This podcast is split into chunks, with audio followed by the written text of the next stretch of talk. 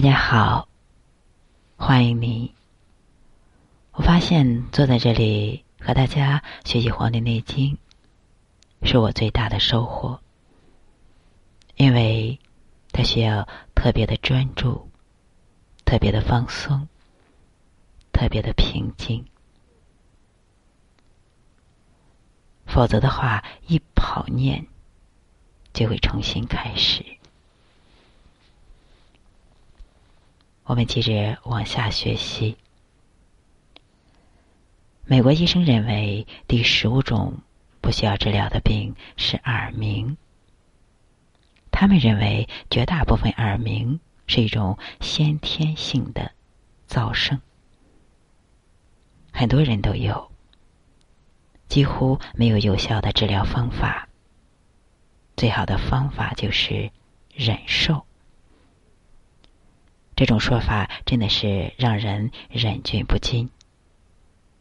但如果你找不到好的中医的话，还真得听他们的话，忍着。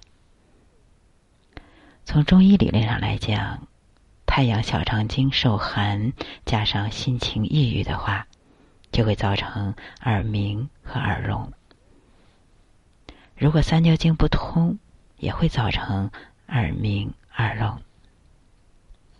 如果胆经被憋，经常郁闷的话，也会形成耳病。只有老人的耳病才是神经大伤。但现在的医生一看到耳病，就只会从肾上治，所以百无疗效。其实《黄帝内经》说：“心开窍于两耳”，所以耳病至少要看到心和肾。耳聋了，是一下子万籁俱寂了；耳鸣就不是了，一天二十四个小时无时不蝉鸣，或者是无时不轰隆，令人心烦意乱。蝉鸣为虚症，轰隆为实症。无论虚实，生活都变成了一场折磨。耳鸣、耳聋，如果从伤阳气的话，基本上要从胆、三焦经、小肠来治；如果伤阴的话，就从心、肾、胃上来治。而且，如果你服错了药物，特别是西药，也会伤到耳。但是，人家西药讲理。之前在说明书里已经说了，可能会造成肝肾损害，可你偏要吃，就怨不得人家了。现代人压力大、焦虑、生活不规律，还纵欲，还有的人成天用手机煲电话粥，因为手机的辐射、过度的劳累，也会出现耳病、出现脑病。或者是脸部麻木僵硬，最重要的是，我们现代人气性傲慢，脾气暴躁，很少有像过去那样的人耳熟。第一就是我执太重了，听不进去；第二就是不专注，听得杂。这两个毛病都关系到我们耳内的平衡感。就这样的抗衡着、纠结着，我们小小的耳朵眼儿哪能受得了呀？所以耳患的病人会越来越多的。我发现我们大家一遇到病就只问药，其实错误的服药也会导致耳患。但现今传统的医学也遭到了重创，医不精进了。我们民生求救也少了很多的民门径，少了很多的门路。如果找不到良医的话，我倒建议大家，你只要在生活当中把那些导致疾患的不正确的生活方式改掉，就可以病去一大半。患病其实也是我们身体给你提的醒。如果在生病中没有得到觉悟的话，这病也算白得了。真正的解决之道还在于我们自己，解铃还需系铃人。自己不改变，神没办法。美国医生认为，第十六种不需要治疗的病是偏头痛。头痛不是病，疼起来要了命。他们认为，一般跟缺少镁元素有关系。大部分是一种神经性的疼痛，能够忍受的话就不要去管它。非常疼痛的话，可以吃一点止痛药。他还告诉你不要疲劳过度，按时休息，精神不要紧张，可以缓解疼痛。我们在这里说一下关于疼痛。西医最常见的就是止痛药，不管你哪里痛，头疼也好，痛经也好，脚趾疼也好，等等，都是上止痛药。最后不行了，还要上盐酸派替啶。其实事事解药有个过程，有过程才有转机呀。现在的人总是消灭过程，好比说感冒了，立刻要吃康泰克；疼痛了，立即吃止痛药，甚至马上上激素。就是在用药或者是用钱消灭过程，于是我们生命的警报器就此关闭了，生命的转机也随之而逝，并随之，并最终会导致不可逆转的根本伤害。而我们中医对疼痛，首先知道这是好事。是我们生命开启了生命报警系统了，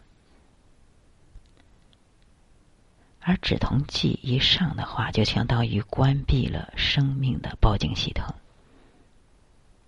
所以不可以上。其次是要辨证施治，要知道我们身体哪里出了问题。比如说，光一个头痛的话，就要明白是前额痛。肩眉棱骨痛的话，它属于胃经上的病，所以一般还伴有恶心、吐酸，这就是胃气不下，胃中有寒邪。如果懂中医的话呢，就吃点吴茱萸汤；如果不懂的话，就用筷子触一下我们的咽喉，吐完了，喝点温热的水，休息一下就好了。两边太阳穴疼的话，就属于胆经气机上冲；而有的人是偏头疼，左边头疼呢，一般属于肝血虚，也是不吃饭减肥的女人，容易有这个问题。要彻底解决这个问题，还得好好的吃饭，因为只有胃是生气生血呀。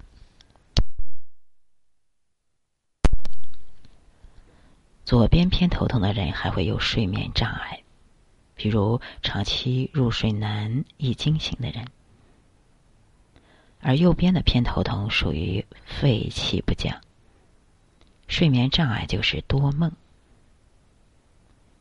这两个毛病都得找一个好的中医把把脉，吃药调理一下，按摩推拿也可以好转。但是如果里面虚的人就不能按摩，并且越过分的按摩可能越会虚弱。如果后脑勺疼的话，就属于膀胱经上的病；如果是颠顶痛或者是脑仁疼，都属于肝经。这就是中医的辨证，辨证准确后治病就很容易了，而且还能去根儿。常有人说中医治疗急症是比较慢的。那时还是不懂中医。中医治疗感冒发热急性症状，其实只要辨证准确的话，真的特别快，一般一剂药就可见效。美国医生认为，第十七种不需要治疗的病是胃灼热。如果输液，胃液分泌会失调，经常备用一点奥美拉唑一类的抑制胃酸分泌的药物就可以。没有感觉就不要吃了。胃灼热是机体的一种正常反应。胃灼热这事吧，首先是胃气不降。中医认为，胃的阴阳属性是阳明，是阳气最有力的地方。胃酸而且上顶就是胃胀。这首先是中焦淤堵了，所以要做两件事：第一就是加强脾的运化功能。第二是破除胃寒，恢复胃的阳明气。一般理中汤加点苦降的药就成了。这个病不难治，但若怕吃错药或者是不敢吃药的话，你就每天按摩或者是艾灸中脘穴和关元穴，而且日常饮食要多吃粗粮。我在身心灵瑜伽那一个音频当中分享了怎样的推拿肚子，就是推腹法，对我们的脾湿、脾胃不好的朋友特别有有疗效。你可以订阅那个音频，那个音频我已经发布了一千多个，希望大家能够在那个音频当中。能找到自己的疗法。美国医生认为，第十八种不需要治疗的病是灰指甲和脚气，这是人群中广泛传播的一种真菌传染性疾病，完全不必到医院里找医生，自备一点达克宁。坚持一个月涂抹就好了。关于指甲，甭管是手指甲或者是脚指甲，都是肝经治愈气，肝经治愈气，都属于肝的功能。按六经辩证的去治疗就是了。我们说一下脚气，脚气在过去叫做香港脚，在古代归属于湿。什么人爱长脚气呢？就是生活状况特别好的人，一个是缺少运动造成的湿，一个是吃的东西特别精致了。所谓吃的东西太精了，就是里面缺少了一样东西。是什么呢？孙思邈说缺糠皮，所以他用白皮粥治疗当时的脚气。也就是糙米粥。后来西方医学也是从糙米糠皮里提取了维生素 B 六，专门治脚气。但有一种说法，有一种情况还要说一下：有一些人原先有脚气，后来得了别的病，脚气又没了，但治着治着这个病，脚气又犯了。其实，这是好事啊，是一种排病的反应。总是让邪气，总得有个去处吧。我有一个观点：所有的病邪都得往外赶，都要有一个渠道，要么通过出汗，要么通过吐，要么通过拉，要么通过脚气。都往外走一走，必定要通过短暂的难受，才能彻底的治愈。我曾见过几个病人，中药吃到一定的阶段，别说脚气了，整个脚底板都往外流黑水。他们的人生曾经吃过多少苦，遭过多大的罪，他们心里会清楚。流黑水自然高兴，等都流干净了，病也就好了。否则，这些黑水都憋在我们身体里，将来会有大麻烦的。美国医生认为，第十九种不需要治疗的病是病毒性感冒。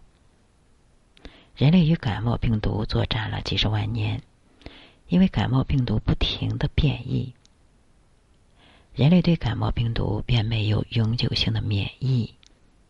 但是，人类免疫系统已经容忍。认识了这种病毒，几乎所有的感冒病毒都是靠我们的免疫系统清除的，所以感冒了不用吃药，或者吃一点阿司匹林一类的药，缓解一下头疼、关节疼，一般一个星期左右可以痊愈的。抗生素不仅没有效果，而且还有害。中医它不讲究病毒。因为任何病毒都需要土壤和环境，所以我们中医治疗感冒发热的话，不是杀病毒，而是改变病毒赖以生存的土壤和环境。治疗各种感冒发热的话，几乎占了《伤寒论》很大的篇幅。大家可以学习一下《伤寒论》。美国医生认为，第二十种不需要治疗的病是失眠。西医认为失眠很普遍，是一种心因性疾病，很少有长期失眠的人，但也存在一部分，一天睡眠不超过五个小时，然而机体检查没有发现严重的伴发症状。说明有一些人的失眠是他根本不需要太多的睡眠。这种说法多有趣啊！他们接着说，对失眠最有效的药物就是安眠药。不要害怕安眠药成瘾。调查学检查，安眠药是最安全的，和吸毒成瘾不是一个类型。西医对付失眠只有安眠药。我上网查了一下安眠药，上面说是第三代镇静催眠药物，口服吸收良好，半小时达血液浓度的高峰，药物代谢代谢快，半衰期为三到六小时，经肾脏代谢。不良反应与患者的个体敏感性有关系，偶尔有思睡、头晕、口苦、恶心和健忘等症状。这些不良反应其实已经说明了安眠药对脑部、脾胃、肝胆的影响。更何况大家都知道，大量使用安眠药会直接导致死亡。所以，服用安眠药显然不是一个最佳的选择。我们中医认为，失眠要细细的辨证，有心肾不交造成的失眠，有肝血不足造成的失眠，有肺气不降造成的失眠，还有肝魂不收造成的失眠，甚至还有晚上吃多了造成的失眠。叫做胃不和则卧不安，所以要想治疗失眠，关键要看医生能不能抓住主症和真相，然后辨证施治。在这儿没有办法的细说，因为药方需要根据病人不同而有变化，而不是所有的失眠病人都吃一种药。这就是中西医伟大的不同。以上是中西医对常见疾病的一些认知。当然了，这二十种病症也不是完全不需要治疗、完全不治的做法，是不科学的。这二十种病症，西医没有很好的方法，而我们中医可以从全方位的去调理。我相信，我们有了这些基本的认知，不仅可以节省了社会资源，也可以减轻自己的负担。医生、医院、药物都是社会资源，甚至医保，我们也可以节省下来，让更多更需要的人分享。我曾经特别希望国家拿出医保的一小部分来支持我们这些热爱传统医学的人。用于学习，比如说学习《黄帝内经》，学习《伤寒论》，学习八段锦，学习《易筋经》等等。大家如果有一些药理常识、药医药常识的话，平时注意保养，就是给国家节省大量的社会资源，多好啊！有人笑话我，我傻。其实从长远看，是他们傻。还好现在有更多的人已经走进了中医，走进了中药。现在我们国家也特别的重视这一块儿，希望我们老祖宗传统下来的经典，在我们这一代发扬光大。但是我们要深刻的。学习，深度的去研究，去探索医药医理，对我们身心啊疗愈身心健康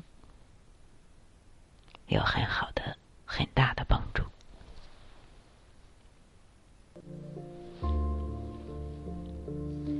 好，我们今天就学习到这里。我们今天把二十种经常见到的病状已经学习完了。希望大家通过这几节的学习，能够了解这些个症状。但是你也不要特别的心慌，心中要有一个定数。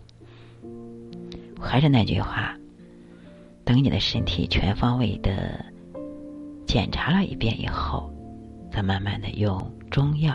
调理这些个慢性病，或者是用你的生活方式改变一下，使你的身身体更加的健康。